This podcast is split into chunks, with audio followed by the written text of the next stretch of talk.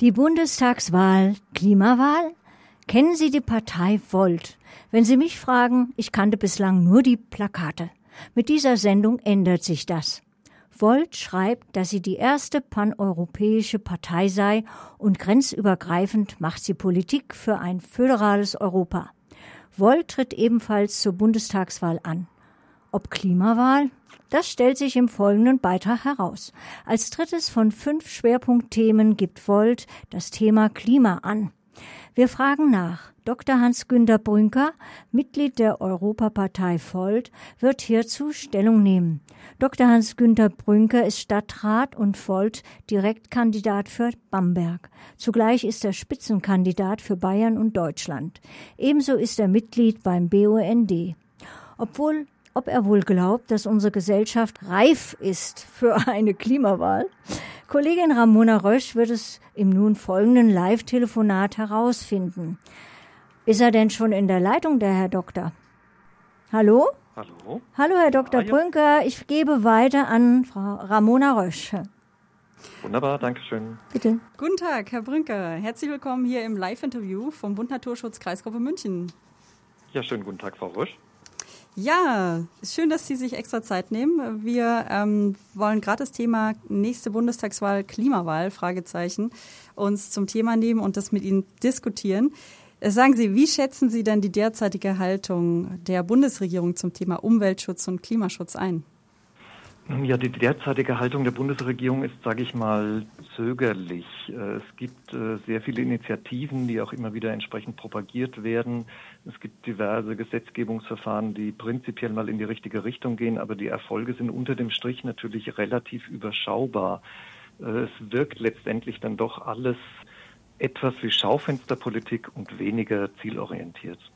Es gibt ein schönes Zitat, was ich gefunden habe von Frau Dr. Merkel aus dem Jahr 1997. Da sagt sie im NDR, in der NDR-Talkshow, Umweltpolitik ist eine spannende Angelegenheit, wo die Leute oft sagen, ach, heute noch nicht.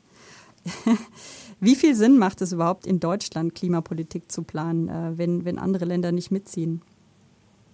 Nun ja, das macht natürlich letztendlich sehr viel Sinn, weil wenn alle gleich denken würden, wenn alle so argumentieren würden, wie Sie es jetzt gerade eben sagen oder andeuten, dann kommen wir natürlich nie mehr voran. Und Sie fragten ja eingangs, wird das Ganze eine Klimawahl? Ich würde das mal anders formulieren. Es muss letztendlich eine Klimawahl werden, weil äh, wir haben gerade eben über den IPCC-Report gehört, auch in Ihrer Sendung und andere Dinge mehr.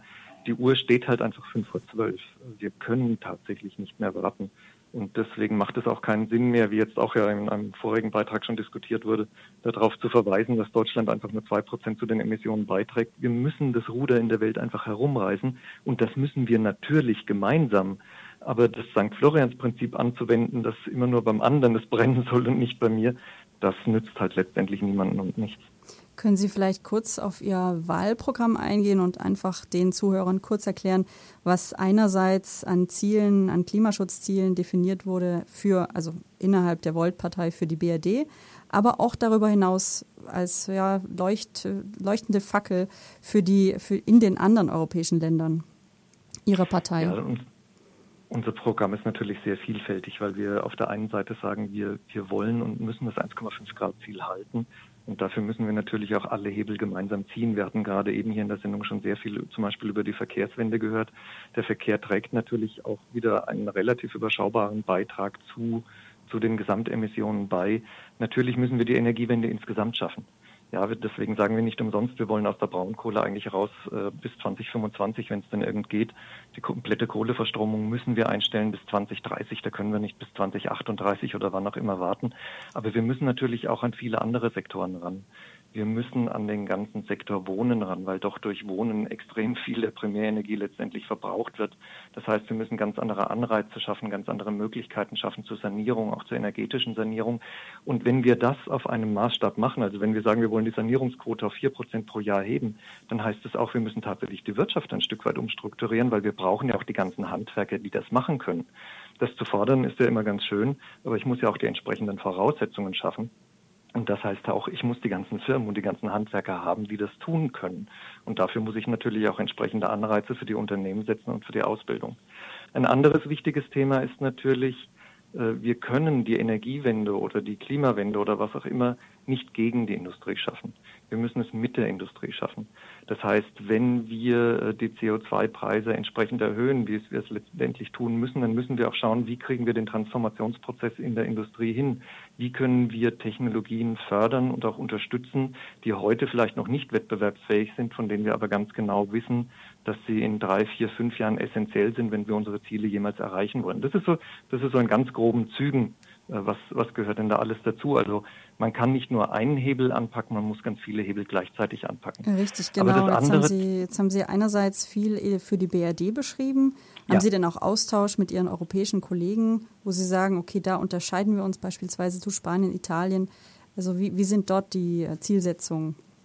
Definitiv. Also wir müssen, wir müssen das ganze Thema Klimawandel natürlich ohnehin gemeinsam anpacken. Wir müssen es europäisch anpacken. Und da mag ich mal einen Vergleich ziehen. Wir geben hier in Deutschland ja vergleichsweise viel für erneuerbare Energien aus. Wir bauen Windräder, wir bauen Photovoltaikanlagen. Wenn wir das gleiche Geld auf einem europäischen Level ausgeben würden, könnten wir letztendlich für den gleichen Euro viel mehr regenerative Energie erzeugen. Wir müssen natürlich schauen, dass wir die Windenergie in Nordeuropa ausbauen, da wo der Wind weht. Wir müssen schauen, dass wir Photovoltaik in Südeuropa ausbauen, da wo die Sonne scheint. Und wir brauchen dafür natürlich ein europäisches Energienetz, das dann auch in der Lage ist, größere Energiemengen zu transportieren, als es heute der Fall ist. Wir haben ja ein verknüpftes Energienetz, aber das ist eigentlich nur darauf ausgerichtet, um Spitzen abzudecken, um Spitzen auszugleichen. Und hier brauchen wir natürlich ein, ein komplett anderes europäisches Energieverbundsystem. Richtig, jetzt äh, schreibt Ihre Partei im Wahlprogramm auch, Sie wollen die Wirtschaft ökologisch, sozial, nachhaltig ausrichten. Es hört sich ja. an mancher Stelle etwas verträumt an. Sie sprechen auch von Start-ups. Können Sie für uns, für unsere Zuhörer nochmal erläutern, was genau damit gemeint ist? Also was soll hier für die Wirtschaft getan werden? Wo sollen Anreize geschaffen werden? Wie, wie sehen Sie das derzeit? Nein, das ist tatsächlich keineswegs verträumt. Das ist eher sehr, sehr hands-on, um da mal in den Anglizismen zu bleiben wenn wir sagen, dass wir den CO2-Preis erhöhen wollen, dann gehen wir ja tatsächlich noch mal ein Stück über die Forderungen der Grünen hinaus. Wir sagen, wir wollen jetzt in der nächsten Zeit einen Zielkorridor haben zwischen 70 und, 210 Euro je Tonne. Ähm, das bedeutet aber auch, dass zusätzliche Mittel frei werden. Und mit diesen Mitteln wollen wir dann auch entsprechend Unternehmen fördern, dahingehend, dass wir sagen, wir, steigen wirklich verstärkt in nachhaltige Technologien ein. Es gibt ja auch schon Carbon Contracts for Difference. Das ist ja ein, ein Prinzip, das es heute auch schon gibt, dass wir sagen, wir subventionieren heute gezielt die Technologien, die dann in, in, in den nächsten Jahren äh, wettbewerbsfähig sind, wenn die, wenn die CO2-Preise noch weiter steigen. Also das Ganze ist, ist sehr solide und, und keineswegs verträumt. Also das würde ich tatsächlich nicht so sehen. Genau, dann gibt es ähm, immer wieder den Begriff in Ihrem Wahlprogramm, Wahlprogramm, also dieses klimaneutrale und CO2-neutrale. Das ist vielleicht für den einen oder anderen auch noch unbekannt.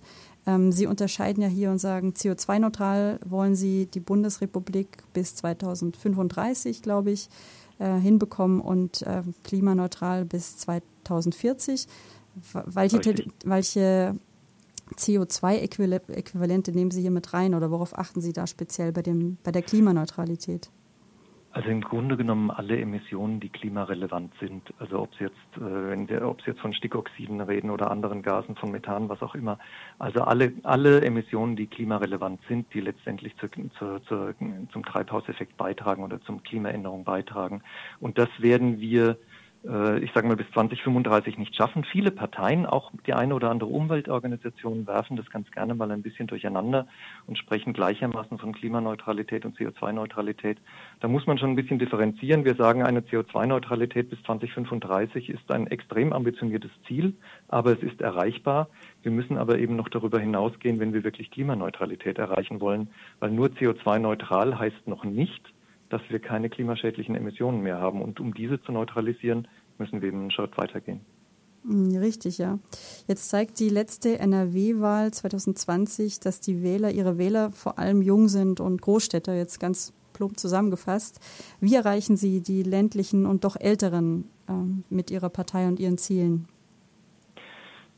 Ich sehe das tatsächlich gar nicht so, dass unsere Wähler jung sind. Also ich selber bin ja auch tatsächlich schon ein bisschen älteres Semester. Ich bin jetzt 54 ähm, ich bin ja selber auch Stadtrat in Bamberg. Ich, es ist jetzt mein dritter Wahlkampf. Ich war auch bei der Europawahl schon auf der Liste gestanden. Ich habe sehr, sehr viel mit älteren Wählern zu tun. Und es gibt sehr viele ältere Wähler, die auf der einen Seite sagen, ihr seid die Partei, die dafür sorgt, dass Europa äh, weitergetragen wird, weiterentwickelt wird und das Friedensprojekt Europa bestehen bleibt. Aber ihr seid auch die Partei, die letztendlich für einen, für einen sinnvollen und europäischen Klimaschutz einsteht. Und die älteren Wähler, also ich habe selber eine Enkelin, die ist jetzt gerade ein Jahr alt. Äh, man unterschätzt da häufig die älteren Wähler, weil den Menschen, so wie mir auch, ist unglaublich viel daran gelegen, dass wir auf der einen Seite die Welt übergeben an unsere Kinder und auch an unsere Enkel. Also ich mit meinen 54 werde die allerschlimmsten Auswirkungen des Klimawandels wahrscheinlich nicht mehr erleben. Meine Kinder, die jetzt in den 20ern, Anfang 30 sind, die werden es mit Sicherheit erleben. Und bei meiner Enkelin stellt sich diese Frage nicht mehr. Und ganz viele ältere Wähler sind sich dieser Verantwortung absolut bewusst und sind auch sehr, sehr zugänglich. Und was sagen Sie, wenn wir jetzt in die Zukunft schauen, jetzt in vier Jahren, ähm, werden wir als, als Bundesdeutsche irgendwie sehen, dass diese Wahl eine Klimawahl, eine entscheidende Wahl äh, war oder wie, wie nehmen Sie das wahr? Sie haben es ja eingangs schon gesagt, das, ist, das muss so sein, aber dieses Müssen ist natürlich immer eine persönliche Ansicht, persönliche Sichtweise. Man sieht jetzt ja doch, dass viele Parteien für die Bundes, Bundestagswahl mit grünen Motiven antreten, grüne Zielsetzungen mitformulieren. Äh, wie unterscheiden Sie sich da von anderen Parteien, die sich das äh, ja, hauptsächlich auftragen wollen, wie eine Farbe, heute trage ich grün? Ja, wir sind natürlich im Wahlkampf und das ist dann ein, ein beliebtes Phänomen des Wahlkampfs. Wenn man auf den Europawahlkampf schaut, dann sind es alle die großen Europäer. Und wenn man dann schaut, was passiert dann immer in der Legislaturperiode, dann ist das im Vergleich zu dem, was im Programm stand, herzlich wenig. Mhm. Das ist jetzt natürlich bei der Bundestagswahl speziell, was die grünen Themen anbelangt, auch so. Also ich war kürzlich wieder auf einer Podiumsdiskussion mit drei amtierenden Bundestagsmitgliedern da sitzen dann schon auch äh, konservative Parteivertreter da, die auf einmal ähm, sich äußern in einer Art und Weise, da denkt man fast, die, die hätten, die hätten ein, ein, ein grünes oder, oder Volt-Wahlprogramm auswendig gelernt. Richtig, ja. Ähm, es wird sich dann halt zeigen. Ich, deswegen sage ich auch, es muss wirklich eine Klimawahl werden, weil wir haben nicht mehr die Zeit, nochmal vier Jahre zu warten. Also wenn wir jetzt wieder uns der Illusion hingeben, dass die Parteien, die jetzt muss man schon fast sagen, jahrzehntelang zu wenig getan haben und doch immer wieder mal auf der Bremse gestanden haben. Ähm, wenn man sich der Illusion hingibt, dass diese Parteien nun den Hebel auf einmal herumlegen und sagen, wir sind jetzt ganz anders, dann wird man möglicherweise äh, in vier Jahren feststellen, jetzt sind wieder vier Jahre vergangen und die hätten wir dringend benötigt, wenn wir noch was hätten erreichen so wollen. Sehen, Deswegen sage so ich eben auch, auch ja. es muss eine Klimawahl werden. Ja. Ja, dann vielen, vielen Dank für die Einschätzung. Unser Interview ist leider zeitlich schon am Ende, aber ich freue mich sehr, dass Sie Gerne. heute teilgenommen haben und wünsche mal einen schönen guten Abend. Wunderbar, Dankeschön. Wiederhören.